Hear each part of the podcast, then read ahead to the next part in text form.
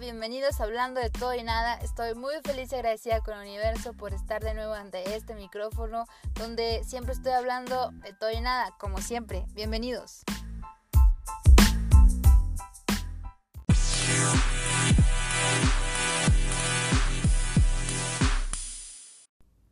Hola, hola, ¿qué onda? ¿Cómo están? Oigan, fíjense que ya tenía rato sin grabar un episodio ni nada porque como que no tenía la inspiración. Hasta hoy aquí estoy grabando en el auto. Eh, estoy esperando aquí afuera de un supermercado mi mamá. Dije, bueno, voy a aprovechar para grabar tantito. Algo, algo que me ha estado dando vueltas por la cabeza. ¿Saben qué es? Es la idealización. Esa, vamos a decir, esa manía que tenemos de idealizar a las personas y de minimizarnos nosotros mismos al idealizar a alguien más.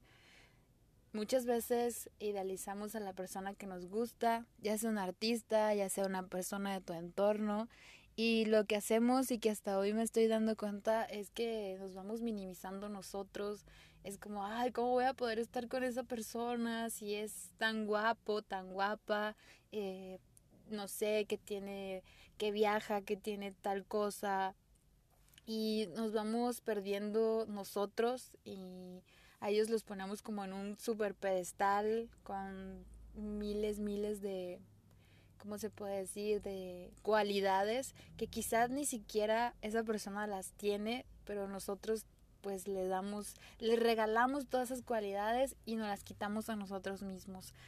Eh, lo digo porque hace, pues hace poco ya pasé por esto, más bien ya cuando estaba más, con menos años, este, pues que hacía esto, idealizaba mucho a las personas, tanto a personas que quería tener como amigos o como amigas, y decía, ¿cómo, ¿cómo va a ser mi amiga si ella viaja mucho, si ella tiene mucho mundo, si ella estudió entrar a la universidad y yo no, si ella tiene tal grupo de amigos o él? Entonces, ya ahora desde este punto en el que estoy yo, eh, como estoy creciendo y aprendiendo de la vida, de, del amor propio sobre todo, pues me doy cuenta de que estamos muy equivocados, equivocados al, al subirlos a un pedestal y nosotros quitarnos todos los méritos, dejar de reconocer que somos personas que valemos y que lo que tenemos lo tenemos porque lo merecemos, todo lo bueno. O sea, dejamos de ver todo lo bueno que nosotros tenemos y nos dejamos vamos a decir, como pisotear por nosotros mismos, porque ni siquiera es la otra persona que está ahí arriba en el pedestal viéndonos, viéndonos, ojalá nos vieran. Entonces, hoy dije, o sea, necesitaba hablar de esto porque es algo que me ha estado dando vueltas por la cabeza, sobre todo de verlo desde este punto, desde, oye, ¿cómo es posible que yo, yo misma, me quité me quité todas estas cualidades, me minimicé eh, e hice a esta persona con todas las cualidades que yo supongo que, ten, que, que tiene, ¿no? Que yo creo que tiene, que yo quiero que tenga.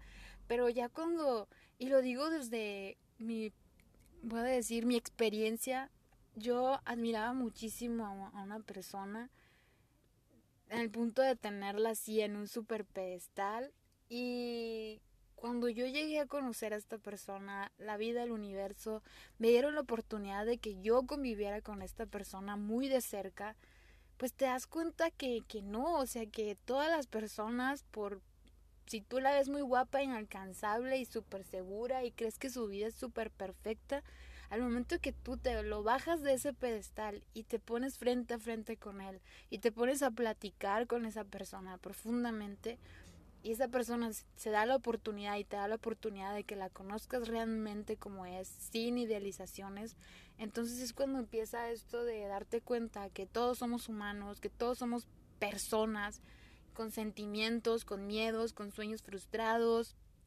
con experiencias que quizás no nos gustan, incluso que estas mismas personas están idealizando a otras y se están minimizando por por estar, por tener a otra persona en, en un altar, por así decirlo.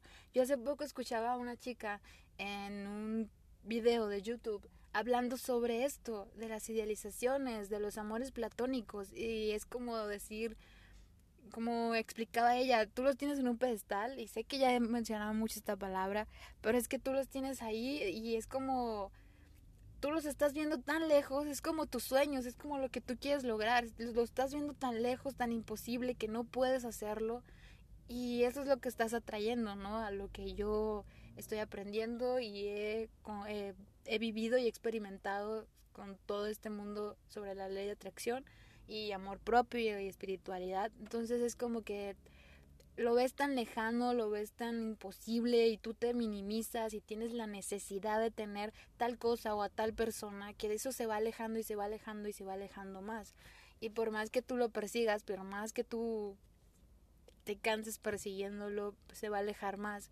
Esto me lleva a otra cosa que escuché en, me parece que fue una historia de Instagram, donde mencionan, no sé cómo cómo decirlo, pero es sobre una mm, metáfora, voy a decirlo. Mm, perdón si, si, no, si no es así, pero es que sobre las mariposas. Mencionaba esta persona en su video. Cuando tú persigues una mariposa, la persigues, la persigues, la mariposa va a seguir volando, volando, volando y no la vas a poder alcanzar porque no quieres ser alcanzada. Pero cuando tú te sientas, te tranquilizas, no sé, como que entras en un estado tranquilo, te sientas, la mariposa sola viene y se y se, y se queda en tu hombro, en tu cabeza, o empieza a rondarte a ti en vez de tú estarla persiguiendo a ella. Y así son las cosas, lo que no quiere ser, pues lo que no quiere ser alcanzado siempre va a estar alejándose, alejándose, y lo que es para ti siempre va a llegar, pero siempre teniendo en cuenta de, de que valemos mucho, de que merecemos todo lo que, lo que soñamos, lo que deseamos y que muchas veces nos, nos cansamos y perseguimos y perseguimos y quizás sea nuestra mentalidad, esa mentalidad desde que de niños nos, nos inculcan, de que tienes que trabajar muy duro, de que no debes de descansar, de que, o sea, si no estás trabajando de, al rayo del sol desde las 4 de la mañana hasta las 8 de la noche, no vas a tener nada en tu vida, no vas a poder conseguir tus sueños. Entonces esto nos viene pues a perjudicar, por así decirlo, a, a cierta edad de que tenemos eso de que nosotros no podemos recibir nada si no tenemos que trabajar o no tenemos que dar mucho, mucho a cambio. Y esto pasa igual con las personas eh, que que nosotros pensamos que no merecemos estar junto a esa persona tan guapa que nosotros vemos, tan interesante, tan divertida, tan popular, porque nosotros nos sentimos menos, nosotros nos vamos así sobre el suelo. Y pues estamos en un error, en un error y yo lo viví, lo viví tanto como, como digo, con amistades, que yo quería ser amiga de tal niña que, uy, súper popular, súper bonita, eh, no sé, simpática, con un montón de amigos, y decía, wow, qué padre, ¿no? Pero yo la idealizaba tan, tan por encima de mí que yo me minimicé y ahora digo, ¿cómo es posible que uno pueda llegar a hacer esas cosas? Y de verdad hoy me pido perdón por, por haber llegado a, a ese punto de, de, pues de perderme, de minimizarme, de menospreciarme también ante otra persona y yo este tema tenía planeado de, de conversarlo con una, una compañera. Ella fue, o sea, ha participado siempre en concursos de belleza, que nuestra belleza de, de aquí de la ciudad, eh, creo que, no sé, estatal no, pero, pero siempre ha estado en esos concursos de belleza. Ella es muy guapa, es una persona muy guapa, eh, muy interesante. Eh, y pues a mí nunca, yo siempre la veía de lejos, no, había tenido la oportunidad jamás de platicar con ella.